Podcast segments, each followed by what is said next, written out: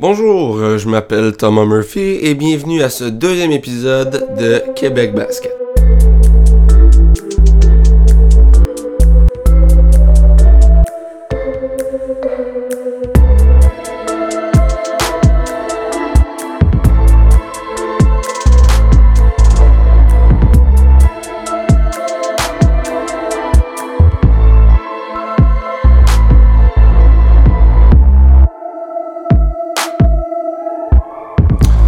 Donc, au dernier épisode, on a parlé de l'équipe favorite de la NBA euh, au Québec, mais évidemment, la question se pose simplement parce qu'il n'y a pas d'équipe ici, euh, soit à Montréal, parce que ça serait, ça serait notre équipe euh, préférée par, par convention. alors, ça met la question est-ce que c'est possible d'avoir une équipe de NBA à Montréal? Petite parenthèse, par exemple, vous avez vu dans le titre, il y a partie 1. c'est simplement parce que moi, c'est un rêve que, que j'ai depuis assez longtemps. Puis ben, s'il y a des développements par rapport à ça, ben je vais faire d'autres épisodes de ça, donc euh, avec une partie 2, une partie 3, etc. Donc, voilà. Euh, pour revenir à la question, c'est quoi les facteurs euh, donc qui, pourraient amener une équipe de l'ennemi à Montréal? Ben, vraiment, on, peut regarder comment les Raptors ont réussi, puis comment les Grizzlies n'ont pas réussi. bon, on y reviendra tantôt pour ceux qui ne savent pas c'est qui les Grizzlies.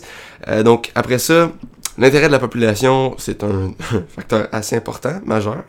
Euh, le financement aussi. Mais aussi les besoins de la NBA. Donc commençons tout de suite avec comment les Raptors ont réussi, mais pas les Grizzlies. Euh, dans le fond, petite histoire courte, la, NBA amène deux nouvelles équipes dans la NBA en 1995 et ils choisissent Vancouver et Toronto. Donc Toronto, les Raptors, on les connaît bien, mais Vancouver, Grizzlies, c'est moins connu. Donc euh, ils ont choisi Vancouver et Toronto parce que c'était une population assez grande qui euh, témoigne un certain intérêt pour le basket. Bon. Mais c'est aussi parce que l'NBA cherche à devenir une entreprise euh, internationale. Donc, ça a marché pour les Raptors. C'est quoi les bons coups des Raptors? Ils ont bien fait ça. c'est vraiment aussi simple que ça. Ils ont fait des bons choix de repêchage, puis des bons échanges, puis ben, là-dedans, ils ont eu Vince Carter. Que si vous ne savez pas c'est qui Vince Carter, c'est probablement le meilleur en fait c'est selon moi le meilleur dunker de, de l'histoire de l'humanité. Ben probablement oui. Euh, mais euh, c'est ça. Donc il y a, y a, Vince Carter euh, qui a attiré la, la, la, la population voir les gains parce que c'est un, un joueur qui est explosif donc qui qui, qui c'est le fun à regarder mais mauvais coup des Raptors l'organisation n'arrivait pas à garder les joueurs soit ben, à, Toronto, ou même juste garder les joueurs contents en général. Euh, fait que ça, c'est pour les Raptors. Bon coup, Raptors, bon échange, bon choix de repêchage, mauvais coup, ils n'arrivaient pas à garder les joueurs contents, et ou à Toronto. Donc euh, ça, c'est voilà pour les Raptors. Maintenant, pour les Grizzlies, euh, les bons coups, ben, euh, les Grizzlies de Vancouver, je sais pas si vous en entendez encore parler, mais ils n'existent plus. Donc, des bons coups, il n'y en a pas vraiment eu. par exemple, pour les mauvais coups, ça, il y a une liste qui est assez longue qu'on pourrait ne pas imiter une fois, une fois que la NBA va possiblement s'être installé à Montréal. donc les mauvais coups des Grizzlies, très très très mauvais choix de repêchage. je sais que en fait, je sais que c'est impossible de voir le, futur, tu sais, mais quand même. Ils ont passé par-dessus euh, Ray Allen, Kobe Bryant, Steve Nash, Tracy McGrady, Vince Carter, qui, a été repêché par les Raptors, Jason Williams, Dirk Nowitzki, Paul Pierce et euh, j'en passe. Bref. Plusieurs joueurs ne voulaient pas euh, venir jouer à Vancouver. Dont Steve Francis qui a été sélectionné en deuxième position du, du, repêchage de 1999. Euh, ça, ça donc vraiment nuit euh, énormément à l'image de Vancouver. Parce que là, ben, ok, si lui il veut pas venir jouer, moi non plus, parce que, je veux dire, c'est comme lui, c'est comme un jeune joueur, un futur. Moi, je veux pas aller jouer là si euh, il y a pas de futur là-bas, donc c'est comme un servicieux. D'un autre côté, ils font aucun bon échange, puis quand ils en font, ben, c'est, ben, ça, il n'y a, aucun bon, fait qu'ils ils font pas de bon échange. donc, comme je disais, c'est un servicieux, donc ils sont pas bons, euh, ils ont moins de ventes de billets, euh, moins de revenus. Puis ben le fait que euh, on, est au Canada, ben le taux de change fait que ça coûte plus cher d'avoir une, équipe au Canada. Ce qui fait que les propriétaires décident de relocaliser l'équipe à Memphis en 2001. Memphis qui a depuis eu une, en fait, eu une, non, deux très bonnes périodes. Mais bref, et, euh, les, Grizzlies de Vancouver ont fini avec 101 victoires et 359 défaites dans leur histoire de franchise qui a duré 6 ans. Donc euh, voilà, c'est pas la meilleure histoire de basket de l'humanité, mais bref, si on si tu sais s'il faut retenir quelque chose de ça, je pense qu'il faut être assez bon euh, assez tôt pour attirer les gens à venir au game pour avoir un bon, un bon revenu puis ainsi survivre dans les, dans les débuts et se construire une, fanbase assez forte. Donc ça, c'est ça c'est pour les Grizzlies Toronto. Ensuite, justement, ben, il faut être bon. En fait, euh, être bon, ça résulte dans la capacité de l'organisation à faire des bons échanges et à repêcher les bons joueurs euh, dès le début. Toutefois, peu importe la ville d'expansion, personne ne peut vraiment garantir qu'un directeur général va faire les bons échanges, les bons moves. Euh, donc, c'est pas pas un facteur qu'on peut vraiment considérer parce que, comme j'ai dit, personne ne peut voir le futur. C'est juste faut pas faire de trop mauvais choix euh, année après année. tu sais, une, une, année peut-être, mais après ça, c'est trop. Puis même une année, ça peut être déjà trop, mais tout dépend des circonstances. Bref, ça peut arriver à n'importe quelle équipe. Donc, moi, je suis pas stressé avec ça. Ensuite, il faut être capable de retenir nos joueurs à Montréal. Euh, ça non plus, on peut pas vraiment, on peut pas vraiment le prévoir. Ça dépend vraiment de l'organisation et de ses efforts euh, qu'elle met pour euh, le confort des joueurs. Euh, peut-être que Vancouver n'a pas réussi, mais Toronto, euh, en fait, Toronto n'a pas réussi vraiment non plus. En fait, avait, ah, Toronto avait de la difficulté, mais ils ont, ils ont, ils ont quand même réussi mieux que Vancouver, visiblement. Euh, surtout que, en fait, d'après moi, euh, la mentalité de pas venir jouer euh, dans le Nord, en, guillemets, ça, ça, l'a, ça changé depuis que Toronto a prouvé que c'était possible de gagner, même s'il faisait fret. Fait que, pour moi, être capable de retenir nos joueurs à Montréal, c'est vraiment un, défi. Mais, on sait jamais. Bref, je pense qu'on on peut voir ça rendu là-bas. Donc, prochain, prochain facteur, l'intérêt de la population.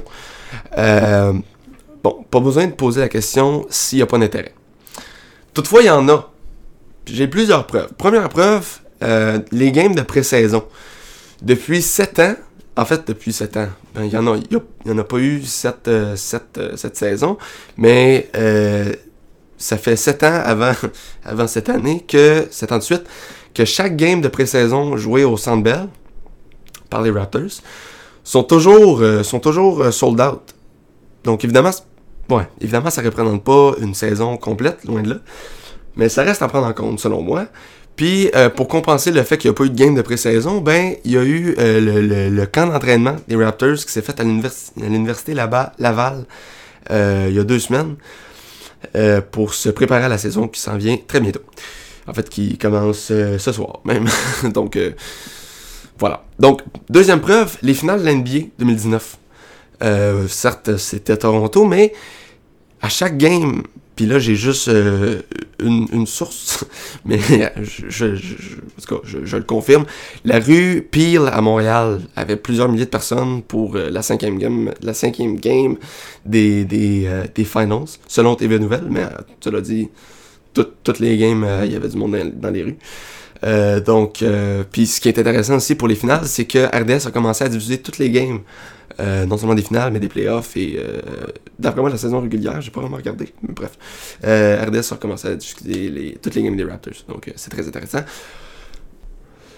Troisième preuve, la jeunesse. Donc allez voir sur le site internet de la RSEQ, soit le, réseau des sports étudiants du Québec, ou le réseau des sports des écoles du Québec, je suis pas certain, mais allez voir les nombres d'équipes qu'il y a comparativement à d'autres sports, par exemple le baseball, que Montréal voulait ramener il n'y a pas si longtemps, puis même, en tout cas, je sais pas s'ils veulent encore le ramener, mais bref, euh, le nombre d'équipes qu'il y a, c'est assez hallucinant à voir. Il y a, des équipes de, de, basket dans chaque catégorie. Euh, Statistique Canada, en fait, montre que en 2016, le basket, c'était le troisième sport d'équipe le plus populaire chez les jeunes.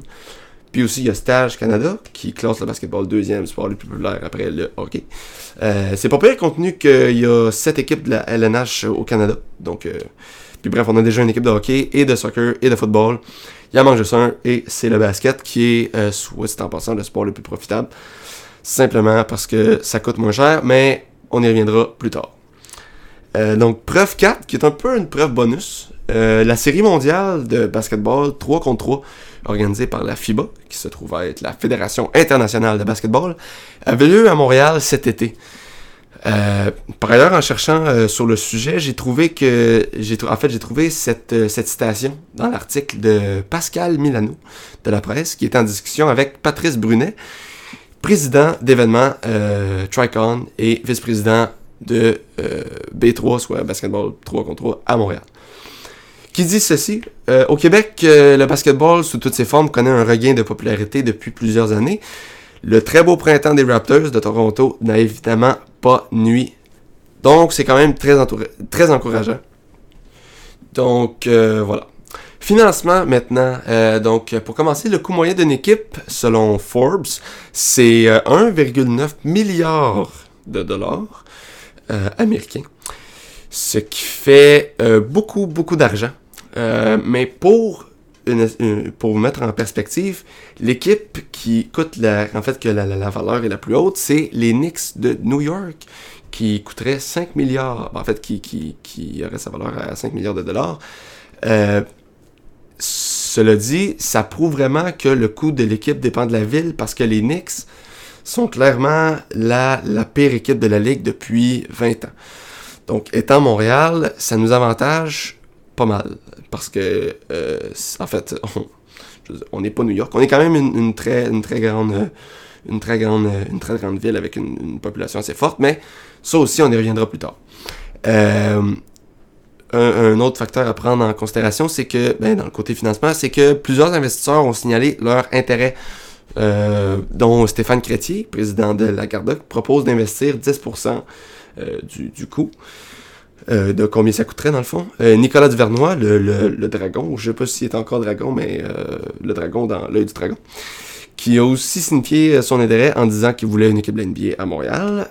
Michael Fortier, de son côté, un ancien député fédéral, qui disait qu'on est capable d'aller chercher le 2 milliards requis sans aller chercher l'argent du public. Donc, Michael Fortier, d'ailleurs, qui a déjà rencontré Adam Silver, le commissaire de la NBA, pour parler d'une possible expansion à Montréal, mais rien de concluant à l'époque. Ensuite, le coût du basketball versus les coûts euh, des autres sports. Ça coûte à rien. Pas de casse, pas de souliers, euh, pas de, ben, en fait pas de souliers, oui des souliers, mais pas de souliers à crampons, euh, pas d'épaulettes, pas de jambières, pas de protège tibia. Mais tout ce que tu as besoin, c'est toi, puis ton, ton, ton jersey, puis des shorts, puis des souliers. Sais, je veux dire, ben, peut-être que les souliers, probablement que c'est la partie qui coûte le plus cher, mais encore là, tu pourrais avoir des souliers euh, de, de, de, bonne qualité qui coûtent pas cher. C'est juste, ça arrive souvent qu'il y en a qui veulent du style, puis ça peut aller jusqu'à peu près 200-300 dollars pour une paire de souliers, ce qui est quand même beaucoup, mais tu compares ça à un équipement de football ou un équipement de hockey, ça reste vraiment pas cher, là. Donc, ce qui fait que les, profits sont, sont, sont plus... En fait, d'un, les profits sont plus grands, puis ben, les, puis, c'est d'ailleurs pour ça que les salaires dans la NBA sont, sont, plus grands que ceux dans la NFL. En tout cas, c'est ma théorie, parce que ça coûte quand même cher entretenir euh, à peu près une équipe de 470 euh, joueurs, contrairement à une équipe de 15 joueurs. Euh, puis ben voilà, donc ça coûte, les profits sont plus grands. Puis ben pour les pour la jeunesse, ça coûte moins cher de pratiquer le sport. Donc ça coûte vraiment pas cher, c'est un grand avantage. Ensuite, le stade. Ben, on a déjà le Centre Bell euh, qui, on l'a vu, ça, ça, ça, sert dans les games de pré-saison, puis ça marche, tout est beau. Donc, pas besoin de rénover le stade olympique ou encore de construire un nouveau stade. Euh, mettons si on se compare au baseball, évidemment. Puis, euh, tout, tout, ce qu'on a besoin, c'est deux paniers, un plancher, puis une équipe. Donc, euh, pour, pour revenir au dernier point, ça coûte pas cher, on est déjà capable de l'avoir dans les games de pré-saison. Donc, voilà. Ensuite, dernier, euh, dernier facteur, euh, les besoins de la NBA. Euh, évidemment, avoir une expansion, c'est égal à plus de revenus. Donc, c'est le but de toute entreprise de faire plus d'argent, et la NBA n'en fait pas exception. Éventuellement, une expansion est inévitable, et je cite le commissaire de la NBA, Adam Silver, I'm sure, ben je vais le dire en français, je suis sûr que euh, inévitablement à, à quelque, à, at some point, euh, we'll turn back to uh, expansion, but it's not on the agenda at this time. Donc, euh, c'est pas euh, en ce moment, mais euh, peut-être éventuellement. C'est pas mal ça, ça veut dire. Donc, liste des équipes potentielles. Puis là, essayez de, de, de, de, de voir une espèce de pattern. Seattle, qui veut une équipe depuis qu'elle en a plus. Euh, Las Vegas, Londres, qui est peu probable vu la distance, mais c'est encore possible, on sait jamais. Vancouver, oui, ils veulent retenter leur chance.